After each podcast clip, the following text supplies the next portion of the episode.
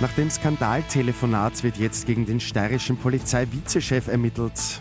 Und heute wird über das Amtsenthebungsverfahren gegen Donald Trump abgestimmt. Immer 10 Minuten früher informiert. 88.6 Die Nachrichten. Im Studio Christian Fretz.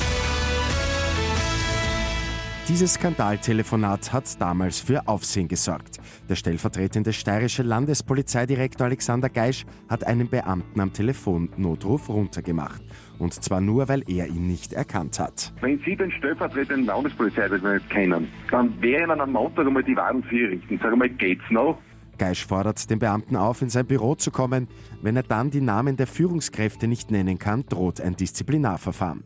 Jetzt ermittelt das Bundesamt für Korruptionsprävention und Korruptionsbekämpfung gegen Geisch. Die Krankenstände bleiben vorerst so, wie sie sind. Die neue Gesundheitskasse hat gegen die Wünsche vieler Arbeitgeber gestimmt. Diese haben sich ja gewünscht, dass es verschärfte Kontrollen bei den Krankenständen gibt. Das US-Repräsentantenhaus stimmt heute über die Einleitung des Amtsenthebungsverfahrens gegen Präsident Donald Trump ab. Weil die Demokraten hier eine Mehrheit haben, gilt eine Zustimmung als sehr wahrscheinlich. Trump wütet gegen das Verfahren in einem Brief. Es handelt sich um einen verfassungswidrigen Machtmissbrauch, schreibt er. Und das Krankenhaus Güssing im Burgenland wird erweitert. Die gute Nachricht zum Schluss. Eine Akut-Geriatrie-Abteilung kommt hinzu. Älteren Patientinnen und Patienten soll damit eine schnelle Wiedereingliederung in den Alltag ermöglicht werden.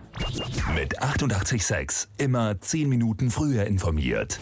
Weitere Infos jetzt auf Radio 886 AT.